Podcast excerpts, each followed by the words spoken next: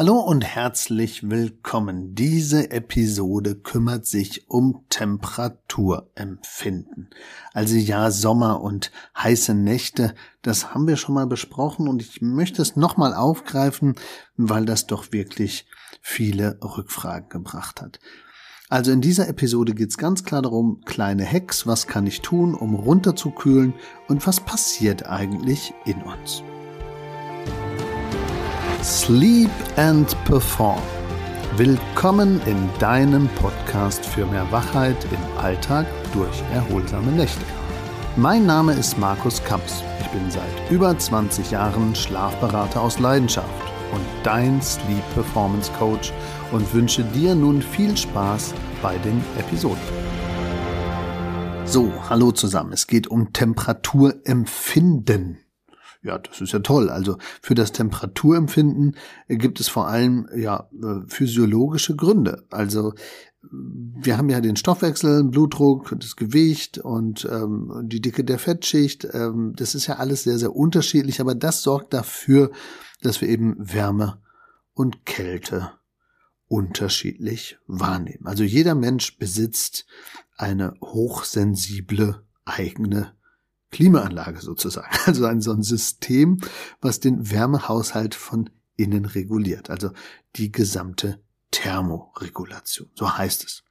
Und ganz spannend finde ich, dass also über 30.000 Kälterezeptoren in uns sind, aber nur 3.000 Warmrezeptoren.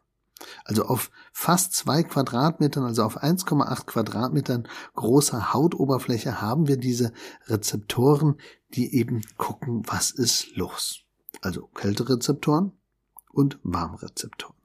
Also wir sind wohl fühliger für diese Kälte und ähm, können da anders regulieren und merken das dann wohl auch anders. Ja, das ist spannend. Also diese winzigen Sensoren, die kaum Millimeterchen groß sind, äh, befinden sich äh, bei Organen am Gehirn, aber eben auch im Außenbereich und ganz besonders natürlich an Nase, Mund und Lippen. Wer kennt das nicht, wenn wir da einfach ans Frösteln denken oder an die Regulierung, dass uns warm wird und wir im Gesicht das Schwitzen anfangen. Also diese Thermosensoren sind ja mit den Nervenzellen verbunden und geben einfach dem Gehirn dann die Info. Ist mir warm, ist mir kalt. Also es ist schon erstaunlich, dass unsere Schwankungsbreite gar nicht so groß ist. Nämlich wir müssen aufpassen, so Richtung 34 Grad finden wir gar nicht mehr super, wird uns viel zu kalt ähm, und viele können dann gar nicht mehr reden. Also wir werden da dösig und haben praktisch gar kein Sprachgefühl mehr. Also wenn uns dann wirklich zu kalt wird. Also da sind wir nicht mehr richtig zurechnungsfähig. Aber andersrum, wer kennt das nicht? Äh, Fieber kriegen, äh, warm werden und dann nachher 40 Grad, 41. Was äh, aber verrückt ist, äh, äh ab, ab, ab 42 Grad würde ja äh, das Eiweiß im Blut gerinnen und dann wäre vorbei. Also wir schützen uns sozusagen vor zu warm und zu kalt. Also zwischen 34, 35 Grad und 41, 42 Grad, da ist unsere Schwankungsbreite. Ist gar nicht so viel. Also 5, 6 Grad, vielleicht 7, je nachdem, wie man zählt, von welchem Grenzwert aus man geht. Da sind die Alarmrezeptoren, die dann sagen, oh, zu warm, oh, zu kalt. Und diese Außeneinflüsse müssen ja reguliert werden. Das können wir mit verschiedenen Stellmechanismen machen, also mit dieser Fließgeschwindigkeit des Blutes, mit dem Aufstellen von Härchen, also das ist die Vaskulastizität des Blutes oder Pilomotorik, also die Härchen, die wir dann wie so ein Pelz aufrichten und dann irgendwie regulieren.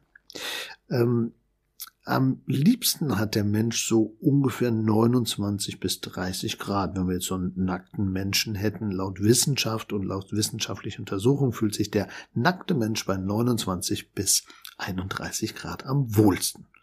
Sobald es kühler wird, verliert er ähm, ja dann den Reiz und die Wärme und wenn es natürlich zu kalt wird, dann hat das natürlich mit den Fettpolstern und mit der Regulierung nach außen zu tun. Ja, also das ist so das, was technisch dahinter steckt. Und ähm, ja, wir verlieren ab 34 Grad, wie gesagt, unsere Sprache.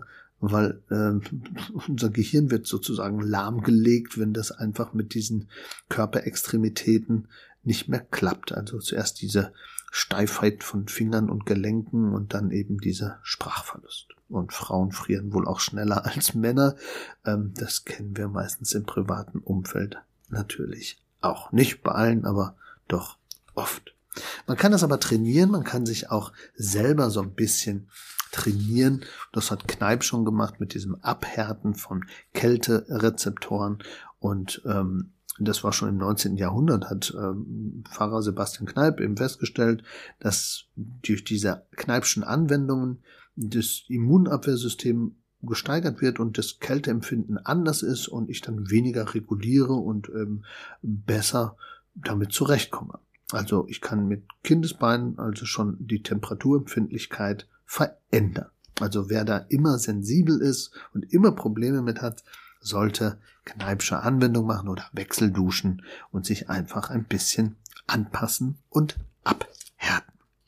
Wenn es jetzt aber mal so richtig brütend heiß ist und wir wollen schnell runterkühlen, dann kann man natürlich ein bisschen was machen.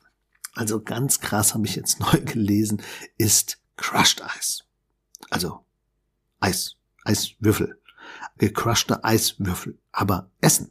Also gecrushte Eiswürfel essen, dann haben wir nämlich erstmal den Feuchtigkeitsausgleich, weil uns ja meistens aufgrund der Hitze oft äh, Feuchte fehlt und wir dann zu wenig trinken. Und wir haben, muss man nur aufpassen mit den Zähnen natürlich, ähm, und wir haben ein Runterkühlen, ähm, weil wir das essen und das wirklich reinkommt von fast zwei Grad.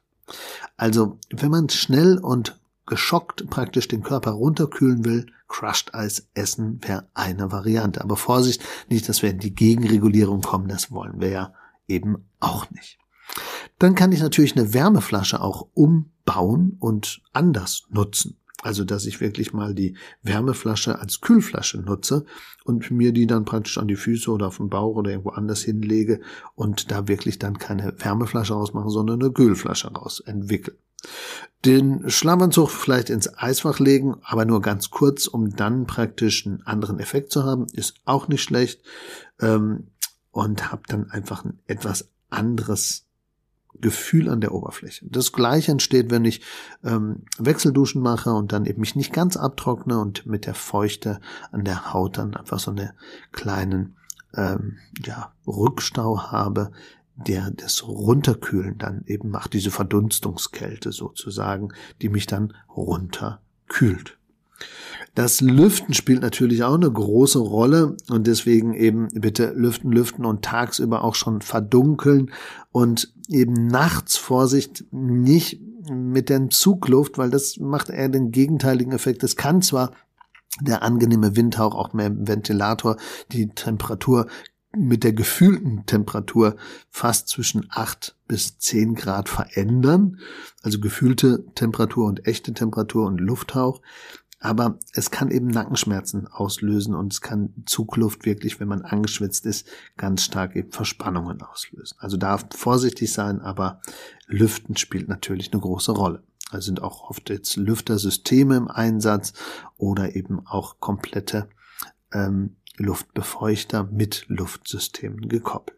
Schlafzimmer natürlich kühl halten, Sonnenschutz, Rollos, Beschichtungen, Außenjalousien, an das alles bitte mitdecken. Und natürlich eins der wichtigsten Sachen, Schlafkleidung nutzen mit modernen Materialien und vielleicht eine passende Zudecke, die wirklich auch jetzt sommermäßig passt. Also Leinen oder Funktionsfaser, Liozell, irgendwie sowas in der Art. Also Zellulosefaser, irgendwas, was leicht ist, was waschbar ist oder ein PCM-Material, also Fast Change Material, also ein System, was sich vom Aggregatzustand der Faser anpasst an die Wärmeregulierung des Körpers während der Nacht weil ja die Temperatur sich auch verändert. Die Körperkerntemperatur, die sinkt so ein bisschen und die Körperhauttemperatur steigt ein bisschen. Deswegen sollte dann zwischen drei und vier alles gut funktionieren, damit ich dann auch gut weiter durchschlafen kann. Also hier nochmal so Als Zusammenfassung, die Thermoregulierung ist ein wichtiges Instrument. Das Durchschlafen würde unter Umständen in der zweiten Nachthälfte schlechter werden, wenn ich nicht ein bisschen auf den Schlafraum achte, 16 bis 18 Grad, relative Luftfeuchte 45 bis 65. Und wenn ich mal ein paar Hacks benutze und runterkühle, dann ist das auch okay. Aber dran denken, nicht zu extrem die Sachen machen. Manchmal muss man es aushalten, nur nicht bis ins Fieber gehen, weil sonst verklumpt nachher unser Blut und dann ist alles vorbei. Also danke nochmal für die Rückfragen und falls ihr auch mal ein Thema habt, was ihr besprechen wollt, meldet euch gerne, schickt uns eure Infos, schickt euch eure Fragen und wir versuchen diese Themen dann aufzugreifen und im Detail zu besprechen. In dem Sinne, wenn ihr ein Einzelcoaching braucht, meldet euch, schaut in den Show Notes oder meldet euch auf schlafkampagne.de. In dem Sinne, allzeit guten Schlaf, euer Markus Kamps, Schlafberater aus Leidenschaft. Ciao, ciao.